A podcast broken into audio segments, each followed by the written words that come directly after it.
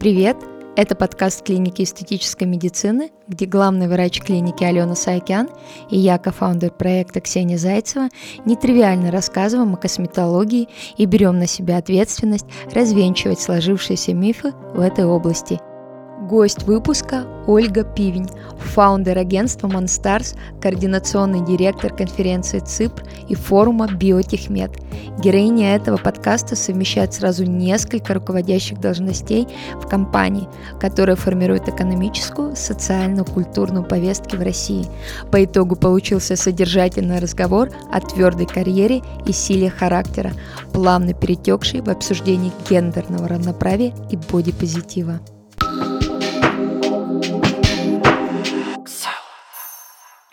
Оль, спасибо тебе огромное, что ты сегодня пришла к нам на этот подкаст.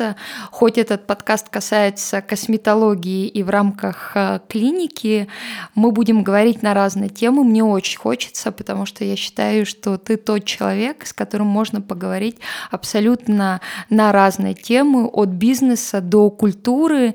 И начать нашу встречу я хочу фразой, которую Лев Николаевич Толстой, которую я безумно люблю, написал написал в своем дневнике, что пора перестать э, ждать от жизни неожиданных подарков и начать делать эту жизнь, потому что ты у меня ассоциируешься именно с таким человеком, с первой нашей встречи в гараж, которая произошла, и вплоть потом, что я слышала от наших общих подруг, и в частности, что я видела там, ты транслируешь в своих социальных сетях, и у нас даже такая интересная история в плане матча э, героя, который нам отзывается и нравится Александр Македонский. И вот мне интересно, чем цепляет тебя этот исторический персонаж, и вот почему именно он?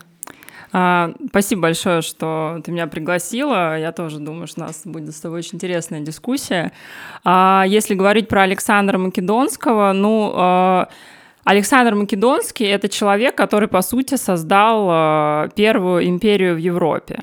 И его действительно можно называть таким настоящим первым космополитом, человек, которого а, вела его жажда познания мира вокруг. А, его а, мировоззрение во многом сложилось благодаря его учителю, Аристотелю. Это один mm-hmm. из э, самых величайших древнегреческих философов, который э, помимо классического набора дисциплин э, того времени, таких как логика, этика, история, искусства, он э, преподавал, э, обучал э, Александра Македонского географии, что во, ну, во многом сформировал его запрос на вот это вот расширение сознания как бы, да, через территориальную экспансию. И, конечно же, Александр Македонский — это символ космополизма, это символ расширения границ мира, постоянной жажды познания, и это очень а, для меня отзывается во многом, ну, вот этот образ э, кажется мне как бы очень таким как бы интересным, собирательным сквозь всю человеческую историю. Вот у тебя сейчас определенная роль, определенный статус, э, то, что там мы видим то, с чем соприкасаемся. Вот скажи, насколько был тяжелый этот путь туда, где ты сейчас, и с чем ты столкнулась, и так ли ты себе представляла изначально, где ты будешь сейчас находиться? Ты знаешь, я счастливый человек, я всю жизнь занимаюсь тем, что мне по-настоящему интересно. А, я, не знаю, там, на протяжении последних там, 15 или даже более лет занимаюсь э, маркетингом и коммуникационными технологиями. 10 а, лет назад я основала агентство Moonstars, которое сейчас, э, а, которым сейчас успешно руководит mm-hmm. Ира Ефимова, как, как наша с тобой да. общая знакомая. Ну, мир меняется, задачи становятся сложнее. То, чем я сейчас занимаюсь, это, конечно, ну, принципиально как бы другие смысловые конструкции. Тем, чем я занимаюсь в рамках НИИКС, это научно-исследовательский институт коммуникационных стратегий, мы изучаем гораздо такие более сложные социальные государственные конструкции. А, мы развиваем коммуникационные площадки для обеспечения диалога государства и бизнеса. ЦИПР — это угу. площадка, посвященная цифровой экономике, Биотехмед — площадка, посвященная развитию биомедицинских технологий. И вообще, на самом деле, мне кажется, что сейчас, конечно, совершенно уникальное время, и заниматься информационными технологиями очень интересно, потому что ну, ну, мы видим, что сейчас происходит в мире. Да? Информационное пространство — это реально такая новая арена самых активных э, общественно-политических событий. Хэштеги формируют новые нормы социального поведения. МИТУ, БЛМ, э, ну, как бы это совершенно там уникальные новые явления, да, о которых там, условно, даже 10 лет назад мы даже не могли себе представить. Телеграм-каналы становятся триггерами политических событий, да, и мы там условно а, несколько последних дней, недель наблюдаем, насколько как бы, да, сейчас вот эта вот способность манипулировать общественным сознанием, по сути, определяет э, тех, кто, а, ну, как бы, тех, кто как бы формирует смыслы и дальше будет их распространять, как бы, да, на весь мир. Поэтому я считаю, что сейчас, конечно, супер идеальное время, крайне интересное для того, чтобы заниматься коммуникациями. Я очень рада, что я сейчас этим занимаюсь ты работаешь в очень серьезных проектах, и ты взаимодействуешь с большим количеством, а, я понимаю, и мужчин угу. в частности. Вот сталкивалась ли ты в своей жизни с эйджизмом? Угу. Как это проявлялось? Потому что я, например, сталкивалась, угу. когда там мне говорили, ой, девочка, а, пойди, пожалуйста, там кофе принеси, хотя я приходила там решать серьезные вопросы, там, которые касались совершенно там, понятно, не чая и кофе. Вот угу. Было ли у тебя что-то подобное? Да, безусловно, конечно, как сказать, с учетом того, что мне хорошо за 30, да, конечно, я сталкивалась и сталкиваюсь с эйджизмом, а, я сталкиваюсь с восприятием, во-первых, ну, как бы среди там даже там своих знакомых э, с концепцией, что, в общем, молодость прошла, Угу. В общем, все. Гейм овер. Ну, конечно же, как бы Россия крайне патриархальная страна. А, и вот я буквально, значит, пару дней назад видела пост интересный Оксаны Лаврентьевой в Инстаграм, где угу. она, значит, э, показывает женские марафоны, значит, которые, в общем, призывают а, женщин как бы похудей, если не хочешь, чтобы тебе изменял муж, угу. да, и вот это, к сожалению, как бы Россия полна стереотипов. А, иджизм и бодипозитив, как бы для части населения, это уже даже не тренд, а абсолютная как бы какая-то, ну, там, новая социальная философия, для другой части населения это практически ругательство, угу. а, и, знаешь, как бы такие как бы проявления деятельности на агентов в России. Поэтому, угу. конечно, мы сталкиваемся с иджизмом здесь. Конечно же, мы сталкиваемся с каким-то все равно гендерным неравенством. Я считаю, что у нас ну, колоссально до сих пор как бы это существует, хотя казалось бы, да, удивительно. У нас за плечами э, там несколько десятилетий э, Советского Союза, где как раз, э, ну, как бы Советский Союз сделал на самом деле колоссально много для того, чтобы женщину и мужчину равнять. А, там, не знаю, 20-30-е годы это концепция нового, нового раз, быта, да, да как угу. бы нового социального быта, нового как бы самоопределения женщины. Женщину убрали с кухни, женщина стала стал полноправным членом общества. Поэтому для меня, например, крайне удивительно, как вот за короткий период 90-х опять произошел вот этот слом, опять мы вернулись, значит, вот в эту какую-то, там, как говорят, азио, а, азиопскую патриархальную модель, и опять, в общем, как бы, как бы женщина всем должна, как бы, mm-hmm. да, вот, э, должна быть красивой, молодой, э, значит, э, хорошей хозяйкой, при этом желательно еще как бы социально, значит, обеспеченной и так далее. Конечно, мы с этим сталкиваемся каждый день.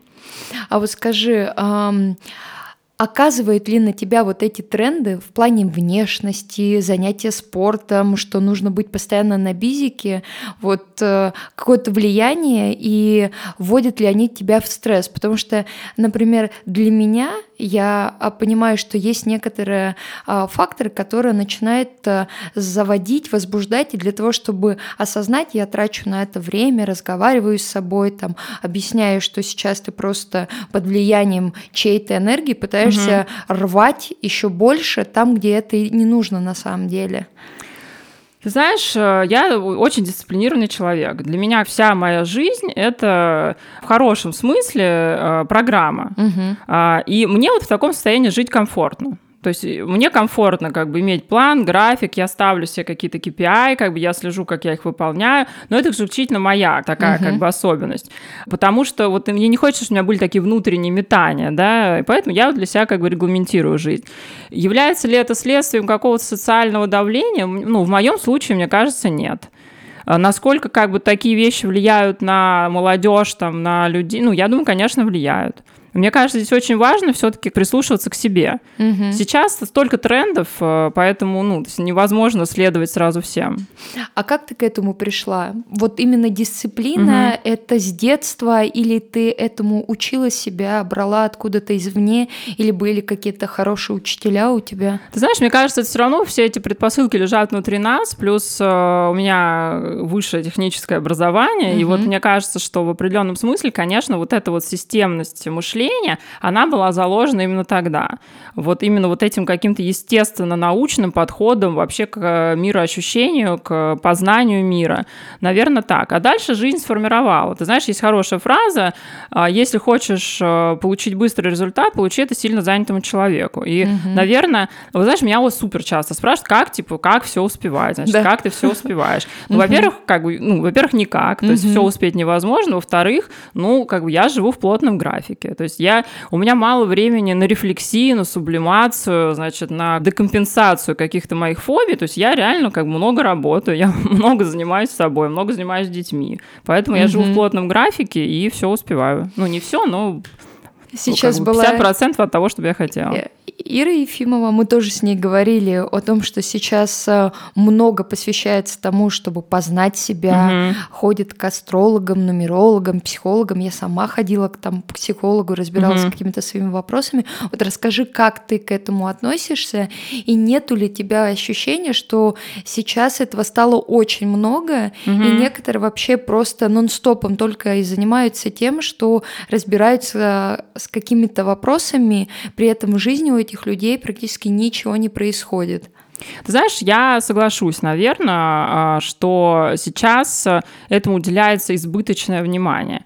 Вот если, например, сравнивать людей, ну, с точки зрения там какой-то возрастной шкалы, у меня в команде люди есть, которым за 40, и есть люди, которым слегка за 20. Они все прекрасно вместе уживаются, работают, плюс-минус все равно как бы разделяют одни и те же ценности, но как бы что мне заметно, да, как бы, ну, все-таки там с определенной перспективы опыта, что, конечно, молодое поколение, оно очень сильно подвержено рефлексии рефлексиям. Угу. А, рефлексиям, самокопанию, значит, как бы выгоранием и прочим, да, то есть мне кажется, что все таки ну, определенным образом это некий тренд сформированный, и он избыточный сейчас.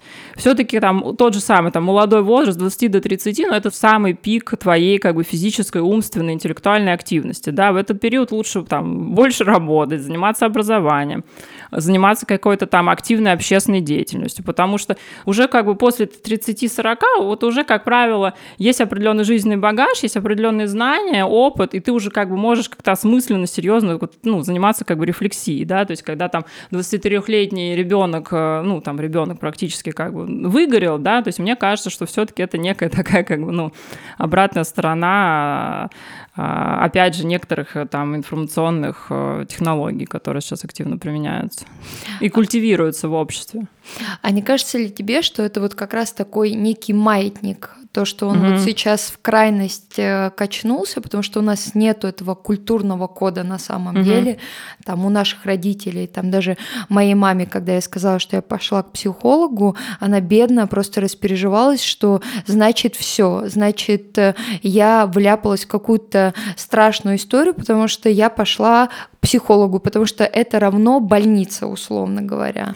Да, ты знаешь, с тобой очень э, абсолютно согласна. Действительно, у нас э, существует какой-то набор вот у старшего поколения стереотипов, э, который касается в том числе косметологии, там, я не угу. знаю, инъекционной косметологии или еще каких-то вещей. И ровным счетом то же самое можно сказать про психоаналитику, психотерапию. То есть действительно в сознании вот более старшего поколения а, поход к психологу воспринимается как первая ступень, а, значит, не знаю, там, курса угу. психиатрического да. лечения, угу. да, там какого какого-то.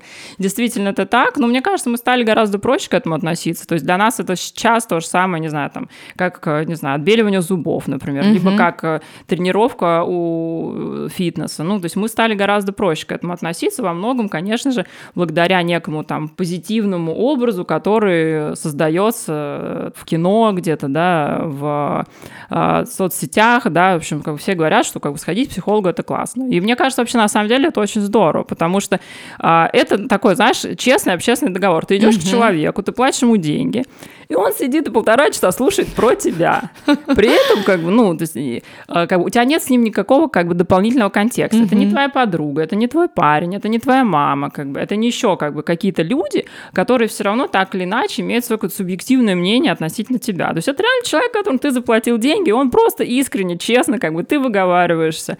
Мне кажется, что во многом, ну, в этом в том числе связано, ну, терапевтический эффект от подхода к психологу. Просто мы все хотим поговорить про себя. Угу. Вот мы заговорили про косметологию, mm-hmm. и она действительно сейчас стала очень-очень доступна. Mm-hmm. И сейчас а, наступила, опять же, некая крайность, когда а, есть а, целая категория людей, которые просто не воспринимают себя там без фильтра, они приходят и говорят, вот хочу губы, нос вот такие, как у меня. лицо. Да, инстаграмное лицо. Сейчас пишут об этом статьи, говорят, вот расскажи, как ты к этому относишься, и а, не думаешь ли ты, что это как раз под влиянием вот доступности медиа, то, что мы видим все семейства Кардашьян, эти идеальные просто лица, фигуры, культуры и все, и э, идет вот эта волна того, что ты становишься недоволен собой, потому что есть вот э, определенные люди, на кого хочется быть похожим. А, смотри, я считаю, что если человека мучает, э, что у него некрасивый нос, надо пойти сделать нос. Угу. А, я считаю, что а дальше, как бы, понимаешь, дальше начинается, конечно, вот эта грань за которую уже как бы страшно переходить. А, понимаешь, как бы, ну, есть определенная там э, диалектика. Есть э, Кардашьян с одной стороны, при этом есть как бы женщины, которые не бреют ноги под мышки, как бы, да, и всячески, значит, активно как бы выражают свою совершенно, ну, то есть там позицию как, как бы тотального бодипозитива, который, на мой взгляд, тоже как бы сейчас становится там излишне радикальным. А, мне кажется, ну, как бы мы все стремимся к золотой середине. Конечно, вот это бесконечный улучшайзинг, инстаграмные одинаковые лица, это все как бы плохо, это все действительно там э, активно э, там педалируется в соцсетях, ну как бы что с этим можно сделать? Можно только как бы включать свой здравый смысл, трезвую оценку себя и, в общем, не следовать этому. Но вот, э, ты знаешь, мы для себя в клинике приняли решение о том, что, ну, есть они, они это хотят. И, с одной стороны, ну, пусть делают. Мы для себя, как для клиники, приняли решение о том, что для нас это просто не близко, как, например, может быть не близко там какое-то верование, умозаключение и все.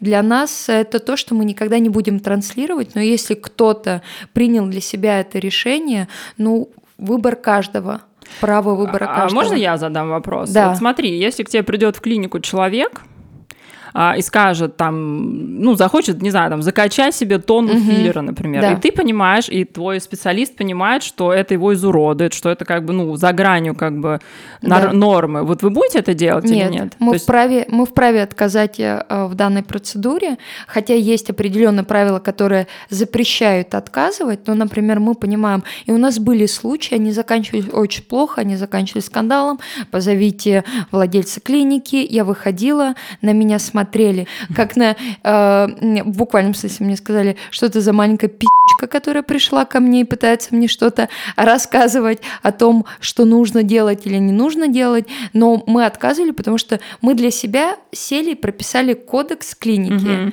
И в этом кодексе клиники и у нас такие врачи, которым не отзывается то, что происходит.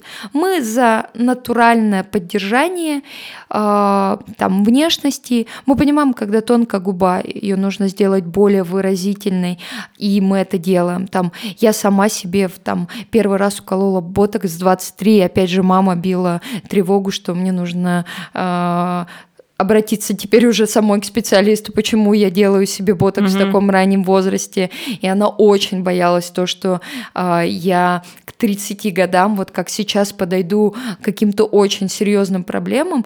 Но для нее это было крайне э, ну, тяжелым да, принятием. Да, консервативный но, подход, конечно, да, тем не менее, э, я понимаю, что я сейчас выгляжу так благодаря тому, что я сделала там, начиная с 23 лет. И для нас, для нашей клиники, угу. вот это приемлемо. А вот история там с тем, что я хочу такое инстаграмное лицо, для нас неприемлемо, но если ты хочешь, ты вправе это делать, потому что, ну, не, каждый ну, конечно, вправе, да. каждый может делать, что он хочет. Но ты знаешь, при этом, при всем, ну, как бы ну, объективно, давай признаемся, что все-таки после 30-35 лет то, как человек выглядит, все равно прямо пропорционально тем ресурсам, Абсолютно, которые да. он в себя вкладывает. Угу. И временные, и финансовые, и какие-то там, я не знаю, может быть, какие-то более метафизические. Но, как бы, к сожалению, природа человека устроена таким образом, что после 35 лет, если ты как бы не занимаешься все-таки активным, активной поддержкой того, что тебе дала природа, ты, к сожалению, будешь стареть. Вот. Каждый а, решает для себя. А вот тебе ближе образ Моники Белучи, которая вот за такое естественное угу, старение, угу. или, например, та же самая Рене Зельвегер, которая максимально вкладывает в себя и прибегает к пластической хирургии? Ты знаешь, ну ты сейчас такие чуть, мне кажется, крайности взяла, ну, да? да? Я да. думаю, что для меня, наверное, ну, ближе что-то среднее. Угу. А, например, вот хороший пример Эль Маркферсон, да, который там ей 50 с лишним лет, угу. она просто шикарно, совершенно роскошно выглядит. А, можно привести Тину Канделаки в пример, которой 45, она совершенно потрясающе выглядит. Причем, ну, как бы я э, ее знаю достаточно хорошо, близко. Угу. Я как бы сужу о ней не по фотографиям в Инстаграме, действительно, она просто шикарно выглядит. Угу. При этом она не выглядит э, неестественно естественно. Она не выглядит как человек, который, да, вот как бы натянулся там или что-то такое сделал, как бы экстремально радикальное. А, у меня э, есть, э, собственно говоря, пример моей мамы, которая а, всегда прекрасно выглядела, но она вот как раз адепт красивого, естественного старения. Угу. Я думаю, что мой все-таки путь это где-то посередине, да. да То есть я думаю, что я, конечно, не знаю, там, может быть, после 45 к 50 я вполне могла бы прибегнуть э, к услугам пластического специалиста, да, например, сделать какую-то потяжку. То есть я не вижу в этом абсолютно ничего гиперпротивоестественного или как бы неправильного или радикального. То есть я очень как бы к этому отношусь спокойно. Я достаточно поздно начала а, прибегать, скажем, там каким-то а, не просто уходовым средством. То есть, ну, я первый раз э, там уколола себе что-то в 35 лет. Угу. Вот, при этом, ну, то есть я практически сразу как бы отказалась э, от филлеров. Э, я использую, ну, пользуюсь аппаратной косметологией, я могу делать биоритализацию. Вот, пока я не прибегаю ни к чему как бы радикальному, но не исключаю для себя такую возможность в дальнейшем.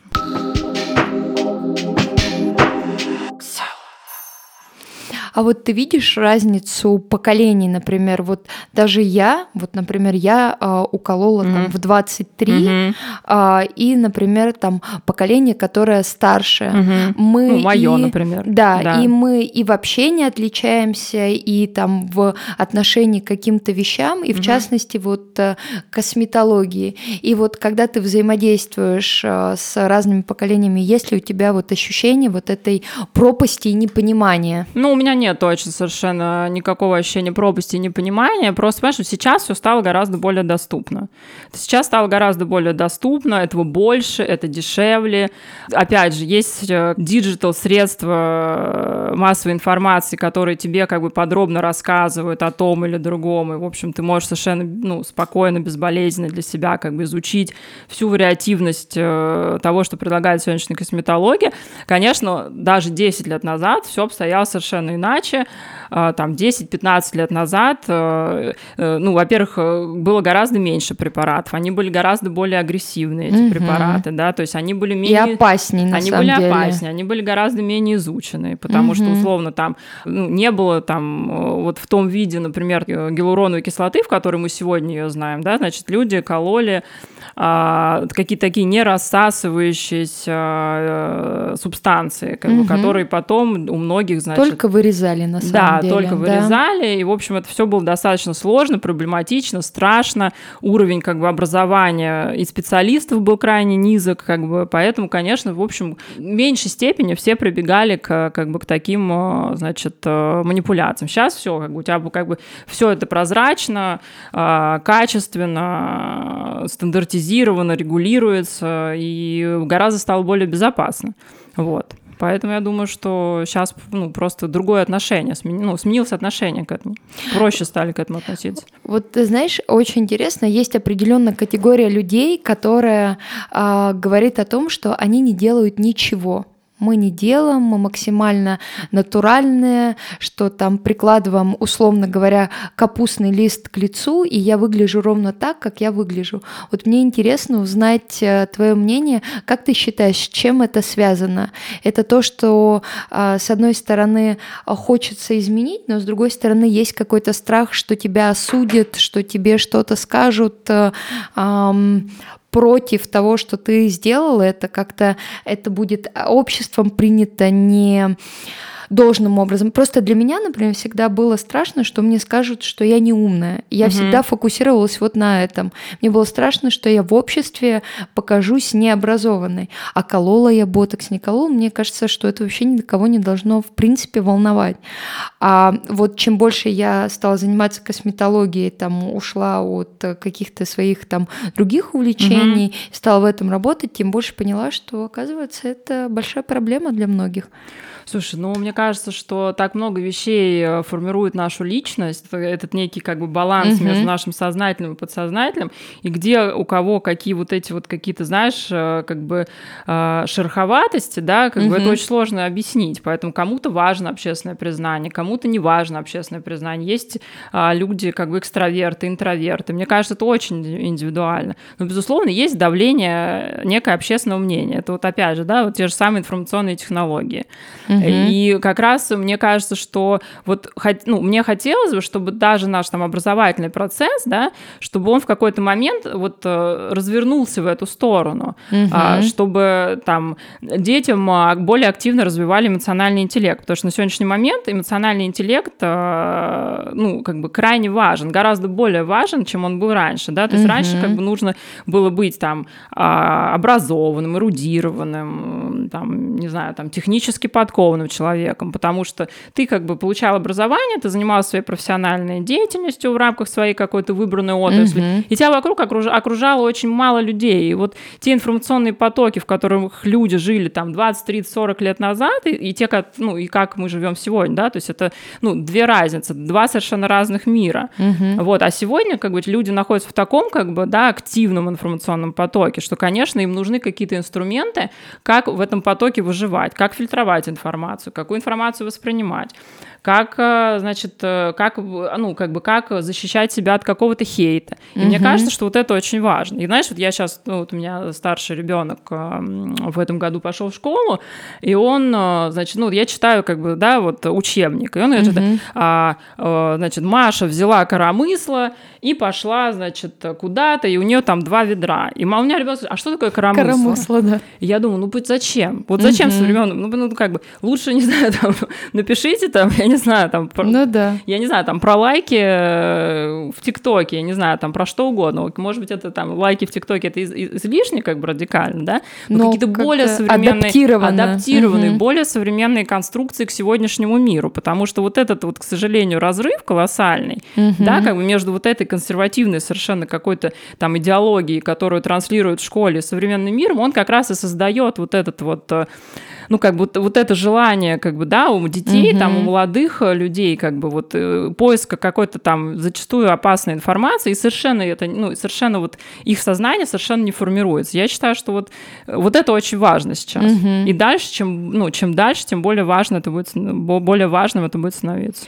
А ты с детьми проговариваешь какие-то моменты вот там относительно телефона, угу. относительно того, там, сколько они смотрят э, iPad, и э, то, как как на них оказывает влияние уже вот этот быстро развивающийся мир? А, ты знаешь, я, э, ну, может быть, чуть консервативна в этих вопросах, угу. да, то есть я, например, ну, не создаю своему ребенку страницу в Инстаграме, я не веду как бы своему ребенку видеоблог, а, я лимитирую время, которое дети проводят с гаджетами, но, конечно же, как мы об этом говорим, конечно угу. же, они как бы, ну, социально там адаптированные, современные, понятно, дети как бы, но, вот, понимаешь, вот это уникально, то есть а, вот если дашь ребенку гаджет, Да. Он не отпустит его никогда. Угу. Ему совершенно перестает быть интересен внешний мир. Но ты не, мы не можем с этим не считаться. Мгм. Знаешь, это вот как борьба с прогрессом. Ну, это абсурдно, да? То есть мы не можем бороться с прогрессом, мы можем только встроить как бы то, что мы хотим заложить ребенку, можем только встроить в этот контекст. Бороться с этим совершенно бессмысленно, на мой взгляд. Ну, я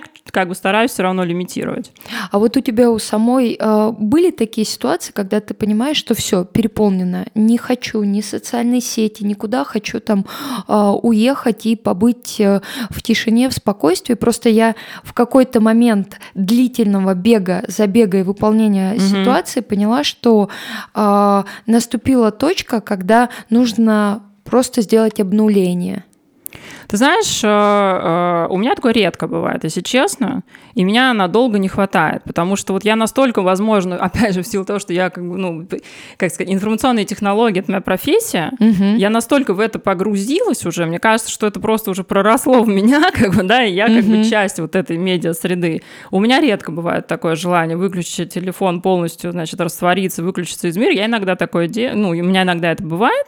Я уезжаю за город, э, разжигаю камин, беру бокал вина и, в общем, полдня как бы провожу без, там, день, может, провожу без гаджетов, но на дольше мне не хватает. Но это такой э, очень быстрый способ восстановления у тебя получается, Знаешь, да? я восстанавливаюсь чаще всего и как бы из-за смены деятельности.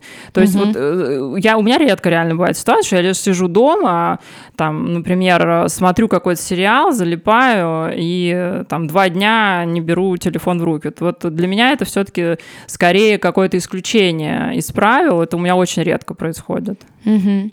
А вот скажи, а ты сейчас и ты пять лет назад это два разных человека или все-таки у тебя единая линия, условно говоря, там с а, студенческих времен и сейчас до сих пор она так и а, тянется?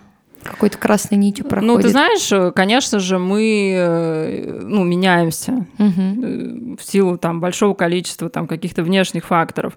А, Мне хочется считать, что у меня все-таки я какая-то целостная, да, личность, которая там развивается с течением времени. И ты знаешь, мне кажется, что я сейчас и я 10 лет назад, вот это как раз похожие люди. А я сейчас и я 5 лет назад это разные люди. Опять же, в силу определенных э, каких-то там социальных конструкций, которые, в общем, на меня влияли в тот или иной период времени. А вот э, ты через еще тогда 10 лет, ты себя видишь где и как? И вот как ты себя, условно говоря, в эту а, уже реальность помещаешь? Или ты не загадываешь? Вообще вот живешь здесь и сейчас, условно говоря, как стойки. Вот все, что не происходит, спасибо тебе. Завтра будет, завтра мы посмотрим. Да, это интересно, ты сказал про стойков. Э, Как-то, знаешь, удивительно, сейчас э, много, на самом деле, каких-то исследований, книжек на тему, как бы, да, стоицизма, там, Мгм. древнегреческого даже стоицизма, да, вот этого. Я, конечно, думаю примерно, э, ну, то есть я, на самом деле, может быть, там на 10 лет нет, но в целом в какой-то такой долгосрочной перспективе я, наверное, хотела бы заниматься тем, чем я сейчас занимаюсь. Единственное, что, конечно, я, наверное, смотрю в сторону больше каких-то международных проектов. Мне очень интересны такие вещи, как влияние информационных технологий на глобальные процессы, а, на международный контекст. Я в целом хочу вот, э, поступить даже в аспирантуру как раз на кафедру в МГУ, которая занимается э, процессами глобального характера, да, как бы процессами международных отношений, и изучать э, это через призму коммуникационных технологий. Вот это, мне кажется, очень интересно. А вот э, с учетом того, что пандемия и очень сильно поменялись процессы, ты как-то ощущаешь вот на, например, в вашем бизнесе или вот э, понимаешь, что это какие-то ограничения, которые появляются или нет? Ну, ты знаешь, как бы я думаю, что там пандемия сегодняшнего дня отличается от пандемии прошлого как раз э, э, уровнем развития коммуникационных технологий, да, и где бы мы с вами сейчас были, если бы не было Зума, если бы не было. Телеграма, да, и как бы вот этого всего как бы пространства новых медиа. Поэтому я думаю, что с точки зрения, например, информационных технологий, да, мы сейчас, конечно, живем в едином пространстве. Я очень надеюсь, что нам не отключат не знаю, там, YouTube, что, что? надо, да, что мы как бы не будем изолированы все-таки как бы от международной жизни, что, в общем, пандемия так или иначе пойдет на спад, и, и как бы если мы не, не вернемся полностью как бы к тому образу жизни, который у нас был, то, по крайней мере, вот эта новая форма, она будет угу. э, неким все-таки позитивным развитием от э, предыдущей формы, когда мы все стали более э, там диджитальными в, в определенном смысле.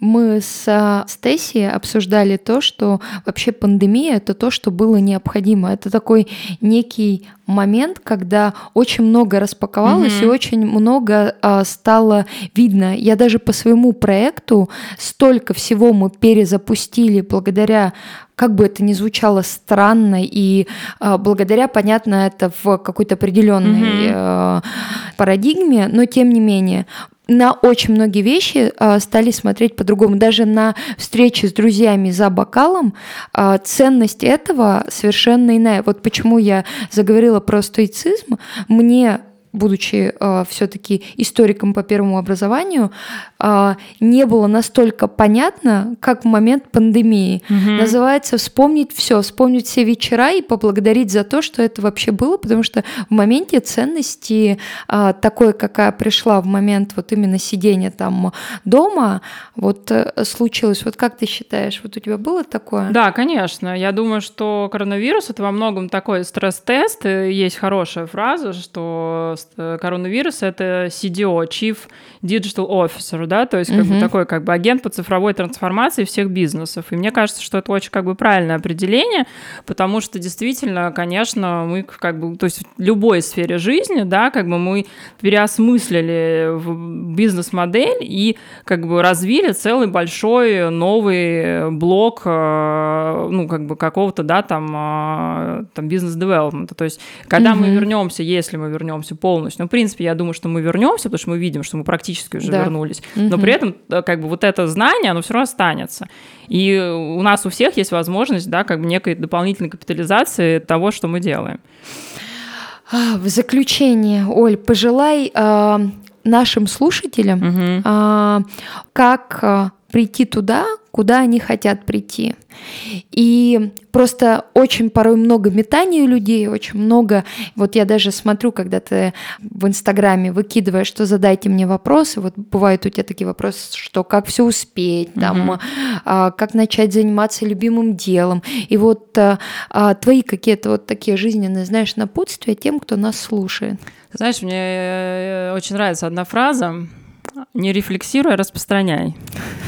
Мне кажется, что это очень, ты знаешь, как бы очень такая, как бы э, фраза на злобу дня. Угу. А, при том а, объеме информации, который мы сегодня видим, а, все-таки нужно стремиться, да, как бы слышать себя, слышать свой внутренний голос и, конечно же, а, работать над собой, потому что есть везение, но как бы без а, там некого усердия, да, без неких усилий, ну, ничего не получится.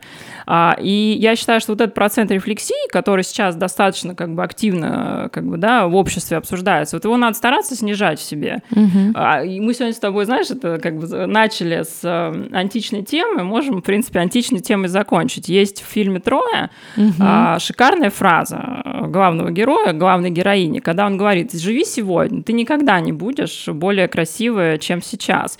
И мне кажется, это очень важно, да, да как бы это, вот это фраза. как бы очень важно, как бы э, ну, меньше рефлексировать, больше концентрироваться на себе на сегодняшнем моменте и прилагать определенные усилия. Э, без усилий невозможно достичь своей мечты. Спасибо тебе огромное. Спасибо На самом вам. деле, Ира говорила мне, что сейчас придет Оля. Мне кажется, у нас будут очень похожие с ней ответы. На самом деле, вас можно было рядышком посадить. Действительно, настолько у вас э, мысли одна дополняет другую. Просто переливается, я бы даже сказала. Знаешь, и... мы так много лет вместе, что мне кажется, что уже у нас это очень есть определенная, знаешь, да. это синхронизация. Есть, есть, да. это очень, это очень интересно. спасибо тебе да, огромное. Спасибо тебе большое, очень интересно. Это был подкаст Ксела. Спасибо, что дослушали этот выпуск до конца. Мы будем признательны вам за оценки подкаста на той аудиоплатформе, где вы слушаете этот выпуск. А также мы будем ждать ваших комментариев, критики и похвалы, вопросов и предложений. Все наши контакты указаны в описании этого выпуска. До встречи на следующей неделе.